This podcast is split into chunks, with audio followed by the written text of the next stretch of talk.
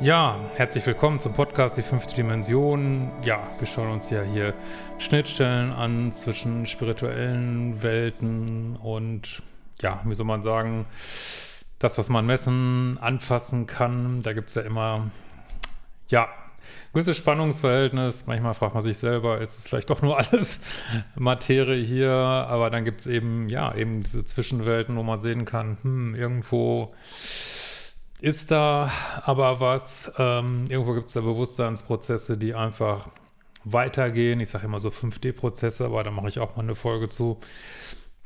Und heute wollen wir mal uns das Phänomen Satori anschauen. Ähm, Satori, ja, ist ein Begriff aus dem Zen. Ähm, könnte man vielleicht so ein bisschen flapsig übersetzen mit kurze Erleuchtung, kurzer Einblick in die Welt, wie sie wirklich ist. Ähm, gut, ich äußere mich zu den verschiedensten Themen, wenn jetzt irgendwelche absoluten Pro-Zen-Leute zuschauen, könnten das wahrscheinlich noch besser erklären. Aber ja, ich habe auch viel meditiert ähm, in meinem Leben und mich viel mit diesen Sachen beschäftigt und ja, auch schon die ein oder andere Erfahrung gehabt und ähm, ja, also das, was ich jetzt so unter Satori verstehen würde, ist schon wirklich was Fundamentales. Es ist einfach ein Moment, wo äh, ja unsere Standardwahrnehmung wirklich komplett äh, zusammenbricht. Also das Ego, der Intellekt für einen Moment komplett äh, nach hinten tritt und man ähm, ja sozusagen das Bewusstsein, sein eigenes Bewusstsein, beziehungsweise die Einbettung des Bewusstseins äh, ja, in das Universum wahrnimmt und eben diese Einschränkungen des Intellekts und ja, all dieser Beschränkungen, die wir sonst halt so haben. Und ja, das ist schon äh, absolut spektakulär. Und ich finde Satori halt insofern interessant, weil man fragt sich ja immer wieder, gibt es da wirklich mehr da draußen oder ist es, wie gesagt, ist es einfach Einbildung, es ist alles, äh, wir sind hier rausgeworfen, leben ein paar Jahre, sterben, fertig, das war's.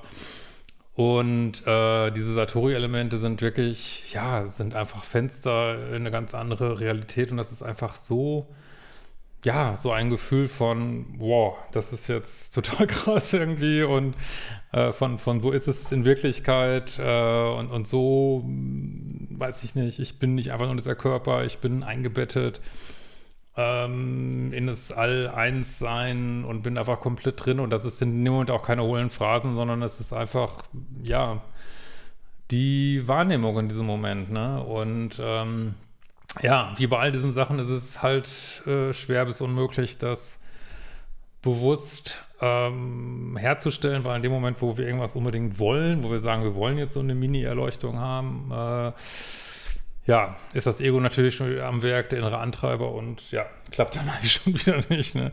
Und das ist immer das Paradox bei diesen meditativen Sachen. Einerseits hat man natürlich so ein abstraktes Ziel, andererseits, wenn man zu viel ein Ziel hat, äh, ist man schon wieder am Ego. Ähm, ja, was es halt äh, echt mühsam macht. Äh, warum kleine Erleuchtung? Ja, das ist halt ja, typischerweise eine Sache, die wirklich momentweise ist, äh, klar eine gewisse Länge in der Zeit hat, obwohl es eigentlich eine Erfahrung von Zeitlosigkeit ist. Und ähm, ja, es ist halt nicht, so kenne ich zumindest nicht unbedingt jetzt die so, okay, jetzt bin ich komplett erleuchtet von morgens bis abends, sondern ja, es ist so ein Appetithäppchen und das macht es halt so interessant. Es ist so ein Opener äh, und wow, da gibt es wirklich was und darum mache ich das ja alles. Gibt verschiedene Traditionen oder Sachen, die einen dahin bringen können. Also natürlich ist es einmal Meditieren.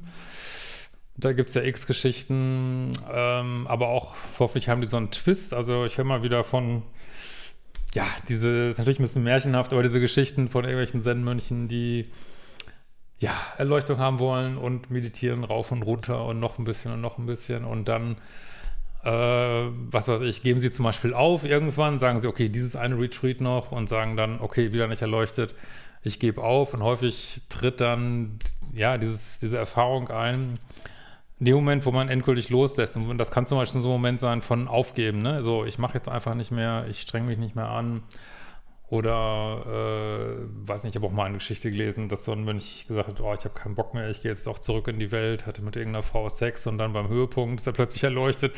Also es kommt häufig noch so ein Element von Entspannung, Loslassen äh, dazu, was einen dann vielleicht die Früchte ähm, ernten lässt. Dann gibt es natürlich andere Traditionen, die arbeiten halt mit Koans, ähm, ähm, ja, wie soll man sagen, in der 3D-Welt sinnlose Sprüche wie, wie lieblich ist das Klatschen mit einer Hand oder, weiß ich nicht, gibt es ja, äh, zig verschiedene, über die man dann, ja, meditiert und natürlich gibt es keine, ja, keine logische Antwort darauf und diese Koans sollen halt äh, den Geist so aus dem Tritt bringen oder lahmlegen, dass dann eben so ein Satori Event ähm, eintreten kann oder eben spontan. Und das finde ich halt so spannend, weil wir denken immer, dass sowas nur passieren kann, wenn wir jahrhundertelang äh, meditieren. Aber nein, äh, Menschen erleben sowas ähm, auch ja, aus dem Nichts, zum Beispiel im Moment ein großer Verzweiflung auch, ne? Oder ja, so eine totale Erschöpfung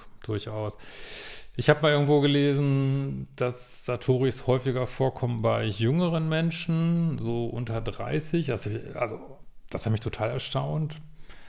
Habe ich auch nur einmal gelesen. Ich weiß nicht, wenn ihr da Erfahrung habt, äh, schreibt mir gern über das Formular. Also das ist so ein Link in den Shownotes ähm, zu diesem Podcast. Also wenn ihr da mit Satori Erfahrung habt oder auch mit dieser Altersgeschichte. Also fand ich irgendwie schwer nachvollziehbar, aber gut keine Ahnung, was es alles gibt. Und eben treten diese Satoris ein, das finde ich halt auch sehr spannend, im Moment in absoluter Entspannung.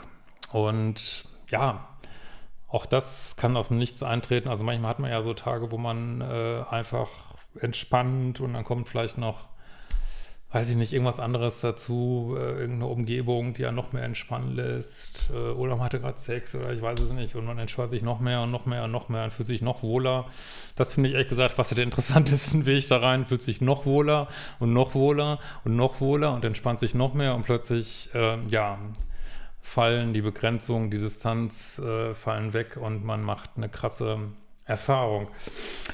Ähm, ich könnte mir auch vorstellen, habe da auch andere Meinungen entsprechend zugefunden, dass es heute leichter ist. Ich glaube, wir sind einfach alle näher dran an diesen höher schwingenden Energien und ich glaube persönlich nicht, dass es zwingend notwendig ist, ähm, keine Ahnung, zehn Jahre lang jeden Tag acht Stunden zu meditieren, um dahin zu kommen. Vielleicht macht es einen sogar manchmal noch verbissener. Äh, ich glaube, wir sind tatsächlich an anderen Zeiten, werden ja auch immer mehr Menschen spirituell, ob das jetzt immer was Gutes ist, können wir auch, können wir auch nochmal drüber reden, weil viele sind natürlich dann noch mehr im Ego. Das spirituelle Ego ist ja eins der schlimmsten, aber trotzdem ist sicherlich ein gutes Zeichen, dass sich da so viel Menschen für interessieren, für dieses Thema.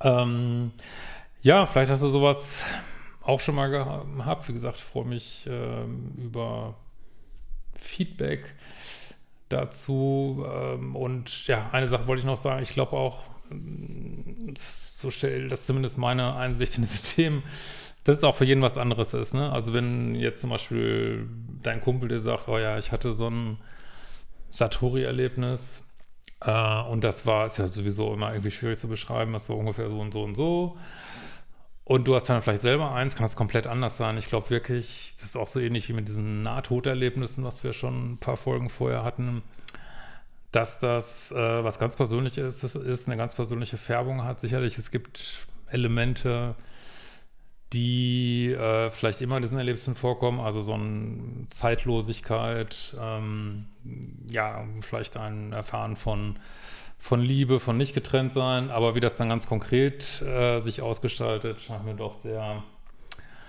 individuell zu sein und sollte man vielleicht auch, äh, ja, vielleicht ist es auch eins der individuellsten Sachen, die man überhaupt haben kann und ja, ist ja auch gut so, sag ich mal. Ja, also vielleicht äh, richte dann unbewusstes ruhig mal aus auf dieses Thema. Vielleicht denkst du, ist es dir gar nicht äh, möglich, weil du meditierst nicht 100 Jahre. Also meine Meditationspraxis ist, glaube ich, schon eine super gute Sache. Ist in meinen spirituellen Kursen ist da eigentlich äh, auf liebeschip.de ist da eigentlich durchgängig was drin, wo auch ein meditatives Element dabei ist. Aber ja, wie gesagt, sei offen für das äh, Überraschende. Ähm, versuch deine Schwingung hochzuhalten. Nice, geiles Leben führen. Ja, vielleicht äh, meditieren, äh, gute Gedanken haben, gute Glaubenssätze und wer weiß, was dann noch alles Cooles in deinem Leben passiert. Ja, danke fürs Zuhören und bis zum nächsten Mal.